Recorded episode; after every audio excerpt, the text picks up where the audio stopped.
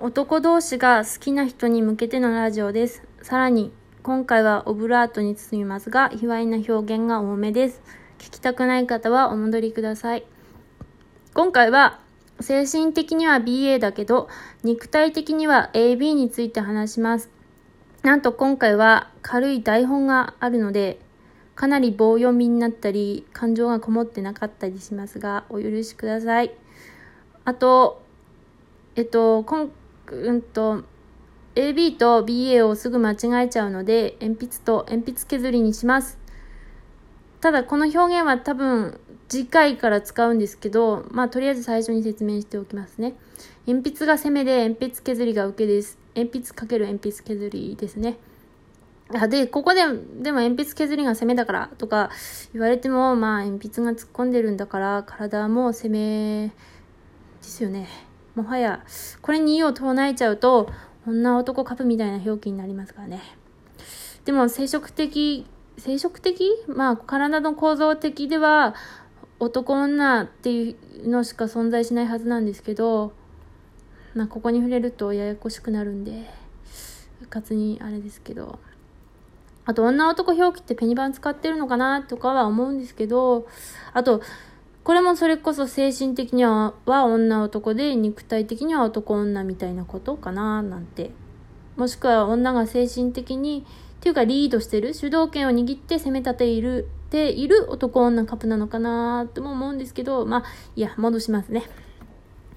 前回、日常の不女子の回で、精神的には BA だけど、肉体的には AB の話をしたら、マシュマロをもらいました。読みます。あの、すみません、読みます。要約しちゃうと私の意思がなく、多くなっちゃうと思うので、そのまま伝えようと思いました。肉体的 AB だけど、精神的 BA、男前受けとかとは違うんですか？そういう表現をする人の気持ちがいまいちよくわからないぜなのですが、精神的 BA ってのは単に攻めより受けが積極的なカップだと思ってました。心身ともに女性要素が強い方が受けになっているってわけじゃないカプもあるので。そうなんですよね。あ、そう、あ、私の意見ですけど、ただここに集団幻想が働いていて、表現を男前受けと言わないで、精神的に BA って言っちゃう、言いたい要素があると思ったんですね。で、今回説明するんですけど、あと集団幻想については私も知識が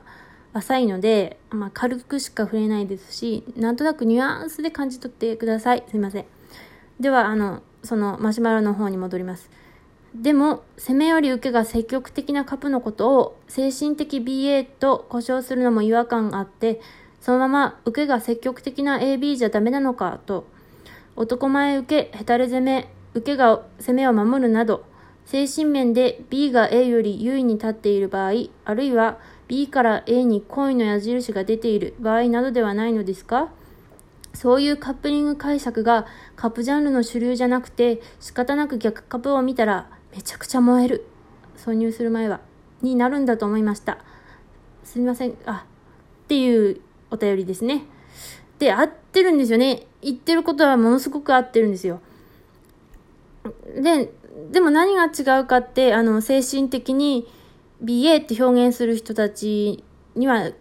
あの、言葉が物足りないんだと思ったんですよね。はい。言葉が二重の意味で足りないんだと思いました。で、それも含めてこれから説明していきます。あと、これは私のあくまで解釈なので、同意とか他の意見があればマシュマロを投げてください。はい。誰でもいいので。はい。では今回例えなんで、この精神的には BA だけど、肉体的には AB を、まあ、日常的に使える、理解できる人をみかんさんとして、理解できない人をりんごさんとします。で、りんごさんはカップリングの方を見て、キャラクターや関係性を表現していると思うんですよね。AB というカップリングがあって、A がどんなキャラクターで B がどんなキャラクターかを表現している。関係性も含めて。このカップリングの受けは、受けの B は積極的です。このカップリングの攻めの A は受けより消極的です。と、あ、鉛筆と鉛筆削りどこ行ったと思ったと思うんですけど、私もあの、この書いてる時にど、あの、今読み返してそう思ったんで すいません。なんかいい加減ですけど、もうちょっと後で出てきます。で、戻ります。で、で、その、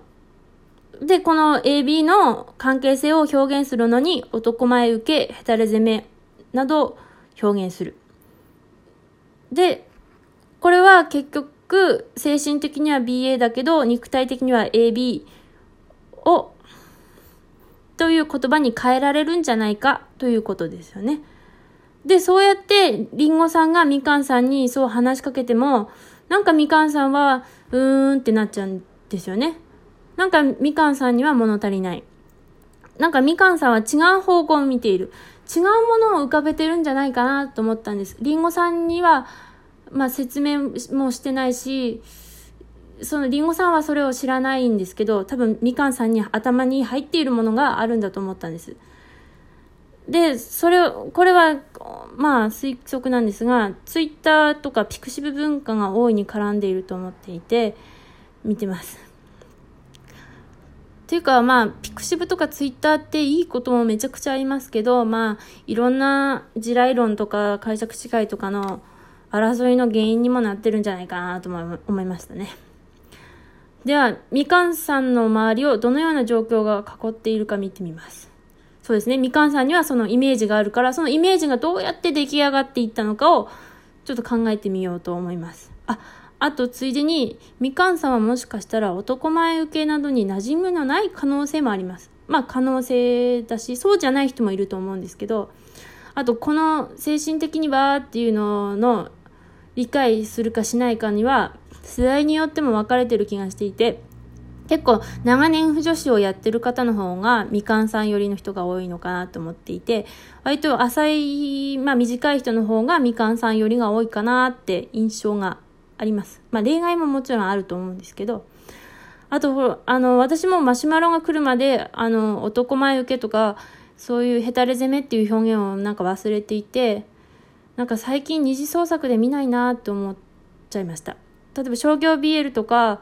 では見るですけど、ピクシブでも二次創作にはあんまりそういうタグつかないですよね。創作 BL とかには多分ついてると思うし、男性向けも割とそういう細かいことはつけてると思うんですけど、まあ、向こうはビッチとか M 字とか、靴下とか、まあそういう性癖も含めてなんですけど、だから二次創作ではなかなか見ないなっても、まあ、まあ思いました。で、長くなるので一旦ここで区切りますね。次の回を。で、そのみかんさんを取り巻く状況を説明してみたいと思います。